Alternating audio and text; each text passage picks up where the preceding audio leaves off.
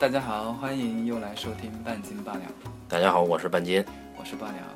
呃，我们今天呢，给大家介绍一位老朋友。嗨，大家好，我是小东，我就没走。啊 好，呃，我们今天呃随便聊一聊轻松的话题啊。二位有没有很喜欢的歌舞片啊？有啊，呃，前两年有一部很有名的印度电影，不是叫做什么《三傻大闹宝莱坞》嘛？啊，也也翻译过三个白痴》是吧？对，这个片子我是看过的。呃，小东看过吗？我看过，但是已经忘了讲的是什么。啊，三傻大闹宝莱坞怎么能算歌舞片呢？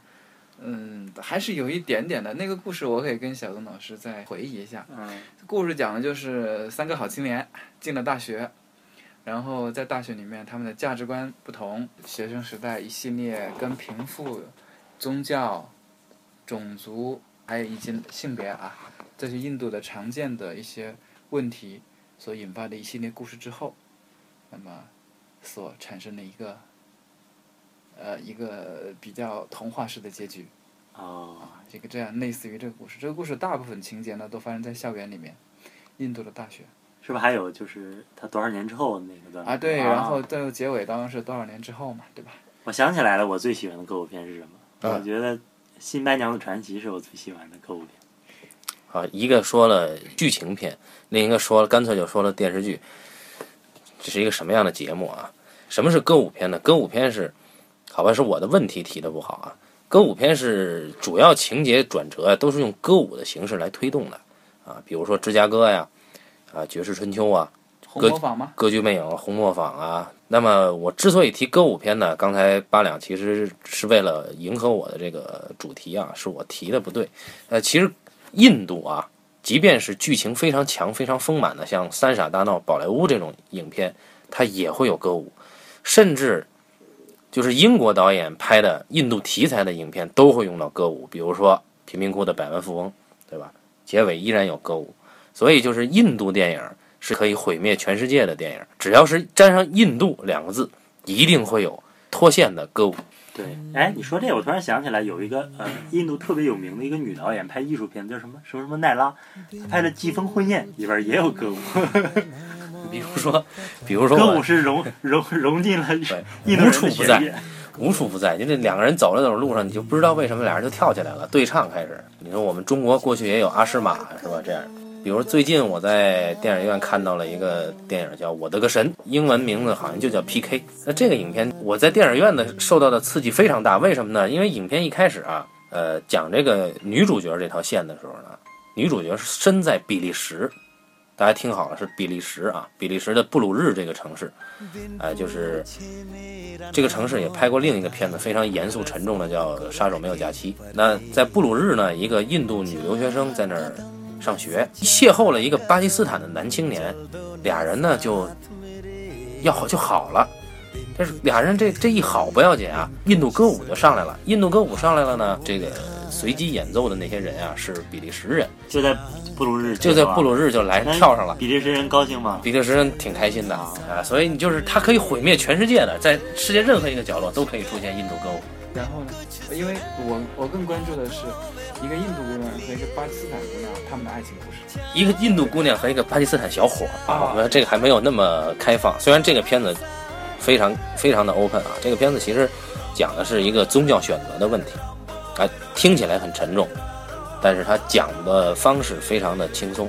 它讲什么故事呢？是一个来自外星球的外星人，他呢乘着飞船呢来到印度，为了考察地球的风土人情，向自己的母星汇报。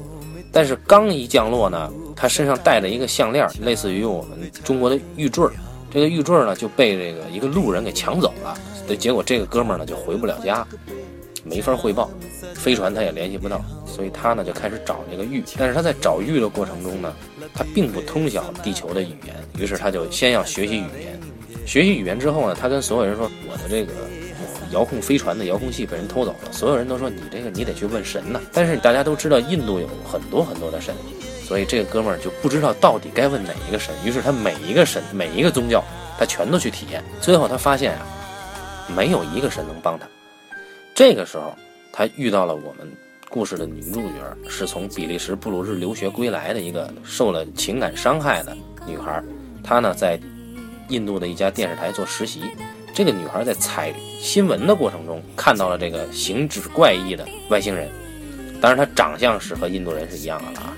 那么她要先是不相信这个人，对这个人感兴趣，把他作为新闻点，最后是彻底要帮这个人找到那块玉，是这样一个故事。这就是我那个神，他其实背后讲的是对宗教的反思。我完全没有听明白这是个什么故事。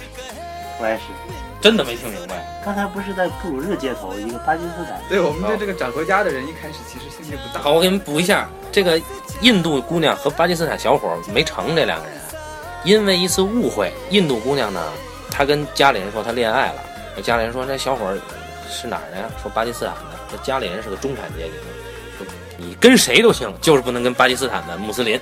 他的父母呢是印度一个新兴宗教的虔诚信徒。于是这个父亲啊，为了女儿的这个事儿啊，去求助他们的教主。教主就说：“你女儿和那个小伙是成不了的，因为这个我预测了，巴基斯坦小伙一定是个骗子，他肯定会抛弃这个女孩。”这个女孩为了破教主这个魔咒，跟这个巴基斯坦小伙说：“你爱我的话，明天你跟我去婚姻登记所登记。”在婚姻登记所登记的时候，这个女孩先到了，没想到这个小伙没来。然后这女孩还接到一封信，这信呢说啊，很抱歉，呃，我觉得我们还是不能在一起，啊，以后还是不要再联系了。这女孩就崩溃了，就信以为真，于是就觉得预言实现了，不可逆。然后她就回到了新德里，回到新德里以后，到电视台实习，遇上了这个外星人，然后她开始帮这个外星人回家，最后。外星人爱上了这个姑娘，但同时外星人知道了这个女孩在比利时受的这个情伤，外星人就帮这个女孩重新联系到了巴基斯坦的小伙。后来证实这是一场很狗血的误会，也推翻了那个新兴宗教教主的所谓的预言，又打击了一次宗教的狂热信徒。这样讲是不是就明白了？明白了。虽然你讲的索然无味，但是我们还是都听懂了。好，谢谢谢谢谢谢。对，那。这个故事里面有很多很多的歌舞段落吗？至少有三处，一个是比利时的，还有一个就是外星人去求助于神，但是神呢没有回应的。是神神神也歌舞吗？神没有歌舞，但是是他求神的时候，他就穿着各种宗教的服装，用各种宗教的仪式去求神的时候，他的呐喊和呼唤用歌舞的形式表现出来。就是外星人到了印度也歌舞了。对对对，所以说印度电影可以毁灭一切嘛。对，这就是村上的小说《神的孩子都在跳舞》。所以印度人民就爱跳舞。说起这个，我的个神啊！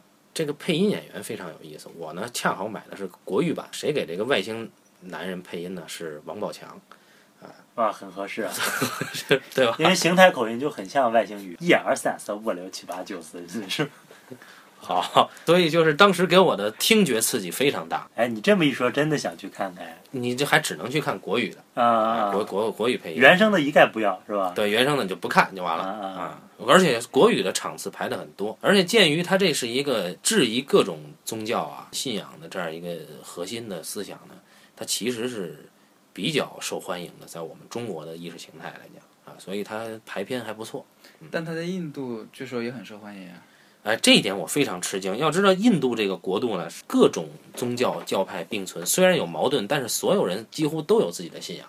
那为什么在信仰之上的民族里面，这样一个瓦解或者说解构或者说反思宗教信仰的影片会大受欢迎？这个其实是我们今天引申出来的话题之一。其实说到印度，说到宗教信仰呢，还有一部电影啊。对，几年之前应该还有一部影响力更大的电影。对啊，少年派嘛。对少年派的奇幻漂流，对吧？嗯，对，我们也就不再重复少年派的内容。那少年派当中，他也提到了宗教。当我们的这位主人公，当他的内心有困惑的时候，他选择了在不同的宗教当中寻找答案。对。那么他尝试了基督教，嗯也尝试了印度教，呃，还尝试了这个穆斯林。嗯，涵盖了很多的印度的宗教，也包括。作者本人对宗教的一些看法，他的手段其实很直接啊，是用寓言式的手段来讲人如何找到信仰、坚持信仰的故事。但是我的个神，这个片子真的是神片，它其实是以一个外星人回家和本地姑娘情商治愈这样的两条线去包一个对宗教的反思。我觉得这个导演是下了大功夫的。这部影片还是推荐大家去看的。这个导演是谁？是之前那个导演吗？啊，应该是《三个白痴》的那个导演啊。《三个白痴》其实讲的是呃印度多等级社会底层人相信梦想、坚持梦想、坚持个性。对，三个白痴，它是个励志剧，它就是不停的砸那个社会社会的困难，它把各种社会矛盾全砸进去，种姓之间的差异啊，呃，然后是性别之间的差异啊，地域之间的差异啊，当然它也涉及到一点点宗教，但是不多啊。它把这些差异，这都是印度社会的一些社会问题，它把这些所有的社会问题，都用一个很简单的答案来告诉你，就是说，你只要你自己努力了，只要你自己认真了。只要你踏踏实实做事情，你就能够获得成功，对吧？它其实是个童话剧，嗯，它讲的是一个在成人世界里面啊，用一个很甜的童话把它包进来，所以普通大众会更喜欢吧，因为它它并没有直面这些问题。比方说《三傻》当中有一段落是那个主人公的一位同学，就是其中一位配角吧，他们家很穷，嗯，那你知道印度嘛？他们是底层那个对，种姓，底层，然后呢？印度的那个那位很穷的那位同学呢，他家里就有个姐姐，他姐姐年纪已经二十好几了吧，但是嫁不出去，为什么呢？因为在印度，你要是想结婚吧，特别是女孩想要结婚，是要给自己准备很大一份嫁妆，完全是根据你的嫁妆的多少，才能够决定你能够嫁个什么样的人，以及你的生活能不能获得幸福。那么中国人一到听到这个消息之后，我们中国的男性肯定会很开心。中国的中国是反过来的，对。但是在印度啊，印度很多家庭有了女孩之后。从他生下来开始就要为他存这笔钱，就要为他攒，因为他是笔很大的开支，所以很多印度姑娘嫁不出去。我们不妨跟印度的姑娘来一次联谊，对吧？啊，对。那么他他这位这个三傻当中这位配男配了，他姐姐就是嫁不出去，年纪很大，长得也不好看，就是家。当然，其实，在印度你可能长得好不好看还没那么重要，主要是看嫁妆。但因为就是没有嫁妆，所以嫁不出去。那么。影片当中就有挺长的一段，我记得是歌舞，特意把它从彩色，因为影片原本是彩色，它把它变成黑白了。当到了那个姐姐那个的故事当中的时候，连画幅都变了。那那画幅都变，都变成黑白的，就是完全是一个旧社会的一个。原来是多兰是抄他。啊，对对对，完全是。对对对，完全是变成了一个旧社会的一个底层，那个我们的国我们印象中这种形象。问题还在后面，就是。当这一段观众已经知道有这么回事了之后，他真的有去解决这个问题吗？没有，这个问题是无解的。他没有办法去解决，就是这个故事以及这些主角，他们没有办法去帮这个姐姐去解决她嫁人这个问题。所以这个故事这一段的情节到这儿之后，就只能以只能以大家鼓励这位男配这位同学继续努力学习而告终。他能再说别的吗？他也说不出来。就是他能够去展现一些问题，获得观众的同情，博得观众的好感，去关注他，然后让观众有更多对观众更多的吸引力。但他是不可能提出任何解决方案去解决他，他不可能去解决他，他他甚至也没有尝试去试着去回答去如何做到，他只是用了一个很空的或者是很甜的一个最后的一个答案，就是说只要你认真做事情，你自然而然会挣到钱。而不是应该先奔着挣钱去，这是三傻最后结尾。他用坚持梦想，最后得到奖励这样一个童话，消解了很多他背景或者旁线的人物所遭遇的生活困境以及社会现实。那这个我那个神呢，其实社会现实更残酷。他其实讲了外星人啊，在印度的遭遇。那这个遭遇真的是很苦很苦啊！就包括一开始哥们儿没有衣服穿，没有钱花啊，然后自己的拖鞋还被别人抢走。啊，这样一个他拖鞋从哪来？外星人也有拖鞋。外星人呢，他就是捡了双拖鞋，然后他拖鞋呢，在去神庙求神还给他的那个飞船遥控器的时候呢，他要脱掉这个鞋才能进神庙。这祈祷完了转一圈回来以后，发现他拖鞋没了嘛。嗯。后来再次去神庙的时候，他就带了一把这个长长的这种链锁，就把自己拖鞋锁上了。这个细节很有意思，也侧面折射了电影主创对印度社会的一个写实。尽管它的主线是非常甜美的。两段童话故事，一个是外星人回家，一个是地球人治愈情感创伤。但是背后的隐藏的是非常深沉、非常绝望的一个社会现实啊。嗯，也就是说，他可能花了五块钱买一双拖鞋，但他还得再花五十块买把锁。对，虽然他的钱来源呢，呃，相对还简单。哦，是吗？他怎么？这个我不剧透了。啊，这这是一个亮点。对，我相信他获得就是资本的这个过程会是一个很有意思的过程。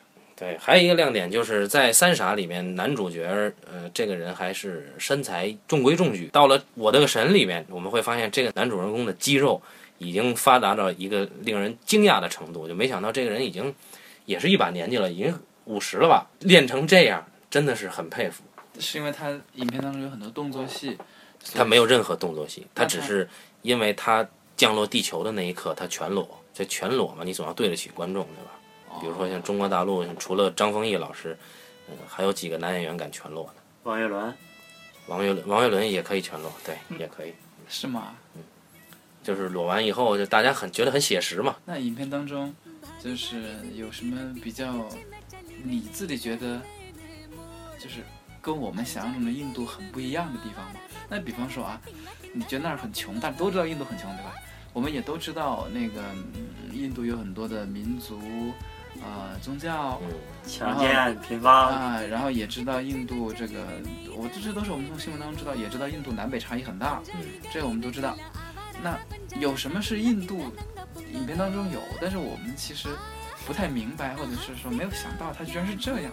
嗯，我觉得首先一个就是我一直以为泰姬陵啊是在泰国，后来发现泰姬陵呢是在印度。我觉得这一点真是你的疏忽了，因为我记得那个《贫民窟的百万富翁》里面啊有一段的桥段，就是那俩兄弟，呃，那俩兄弟有段时间就在泰姬陵那儿专门给人做什么小买卖吧，好像是在那儿当向导做小买卖，好像就是在泰姬陵。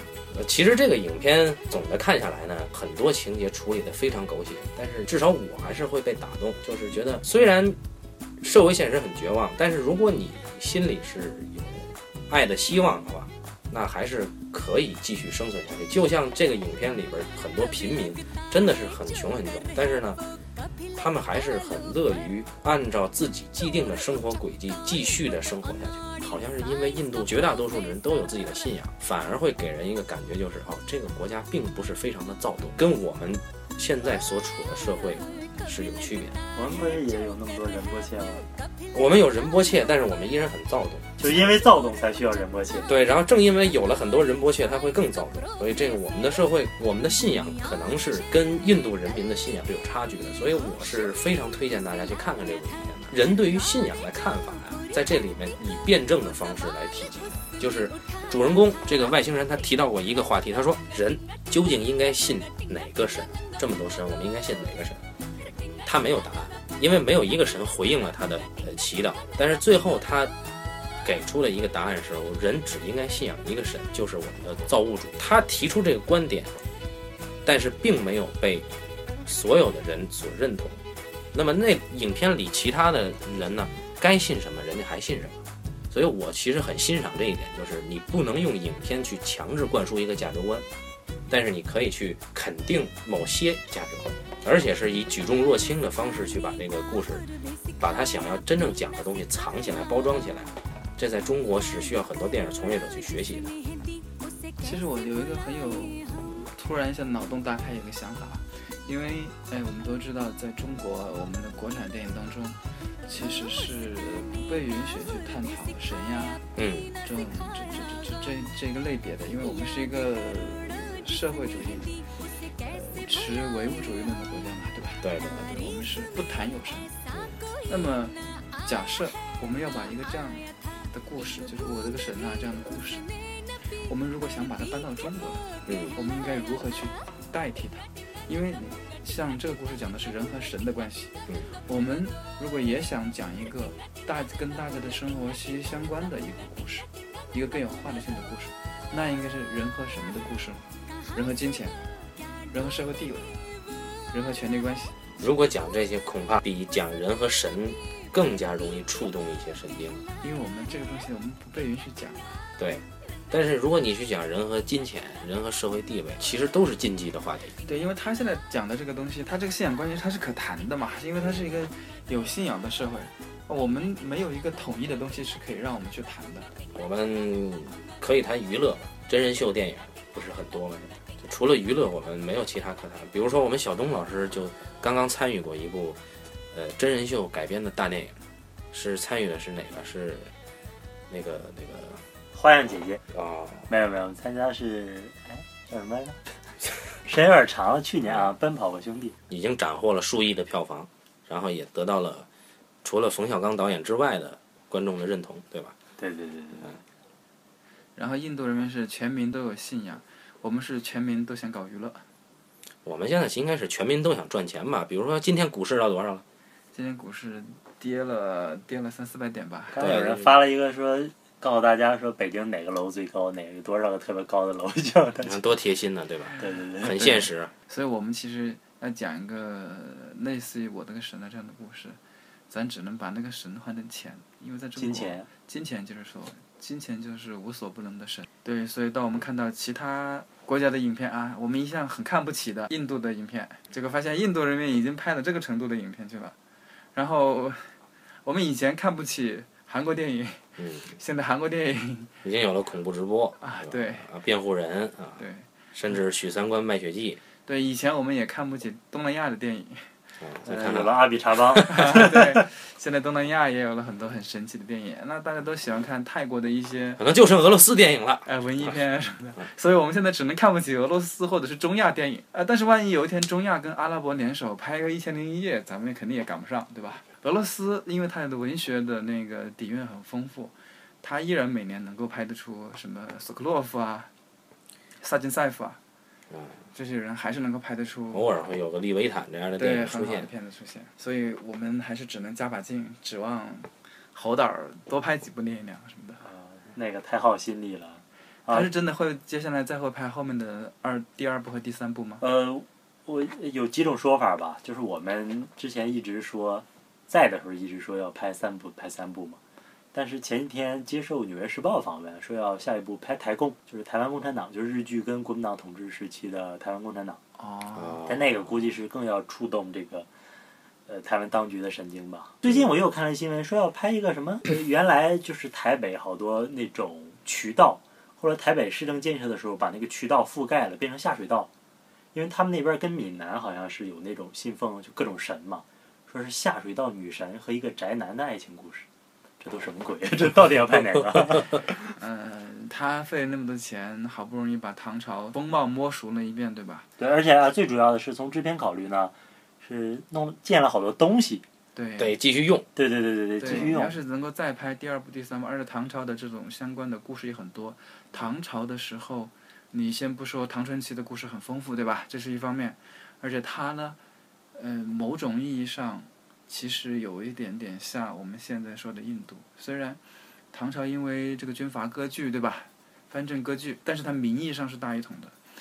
唐朝因为各个种族的人都有，那么因为西域各族、北方各个民族，甚至包括啊啊、现在的朝鲜和日本，各个民族的人都在唐朝，而帝国呢又大力在推，就是在推行佛教。其实唐朝是佛教的鼎盛时期嘛，对吧？包括南宗和北宗，都是那个时候发展的非常的快。那么唐帝国虽然很推崇佛教，但是因为他们皇室不是是理性嘛，对吧？皇室理性是一向是信道教，道教又非常对，道教也非常兴盛。嗯，它也是一个全民信佛信神的时代，就是关系到信仰问题，它也有。你说到这个就是多民族，包括有什么胡是吧？我突然想到我那场戏啊，就是补充上一期啊，呃，跳舞那个鼓肯定不是汉民族的，对，鼓不是。而且我们右手是有个那个现场的那个吹拉弹唱的嘛，就右手最明显的一个位置就是一个外国人哦，啊，就是一个外国的乐师，对，唐西朝域来的乐师对唐朝时候，你想啊，唐朝时候在统帅中国军队去横罗斯跟阿拉伯军队打仗，跟波斯军队打仗的是一个高丽人，嗯，高先知嘛，就是嗯，然后，然后唐初时候在西域剿匪的，有一有一大群都是少数民族，对，我们可以看看井上靖的小说就对，知道了。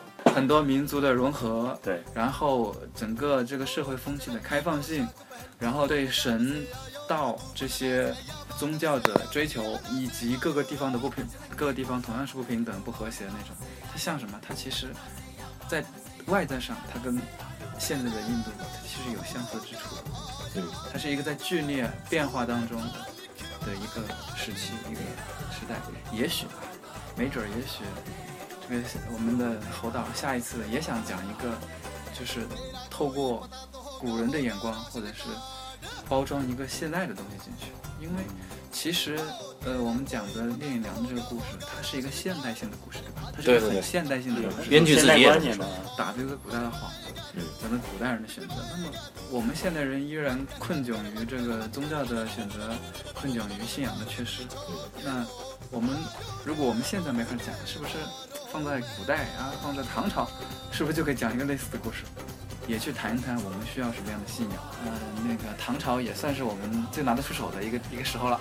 虽然在我们所所知道的这个聂隐娘的故事当中，它还是一个比较就是更加呃超然的一个主题吧。它就是不是具体的像我这个神这样，就是谈到一个具体的问题，或者是说有一个明确的现代性的或者是社会性的想法。它并不是这样，但是我觉得，既然我们已经可以拍唐朝了，为什么不可以去做一些，嗯，投机的办法了？反正包装是一回事儿，然后核心观念是另一回事儿，就是比动作片更容易卖的包装肯定是童话故事，所以呃，三傻大闹宝莱坞也好，还是呃我的个神也好，都讲的是童话故事。那么用童话故事去包装自己真正想表达的主题，应该是比较通吃的一个手法。那么我们呃今天就先聊到这儿，关于印度歌舞片，感谢小东老师，谢谢大家。谢谢大家谢。谢大家。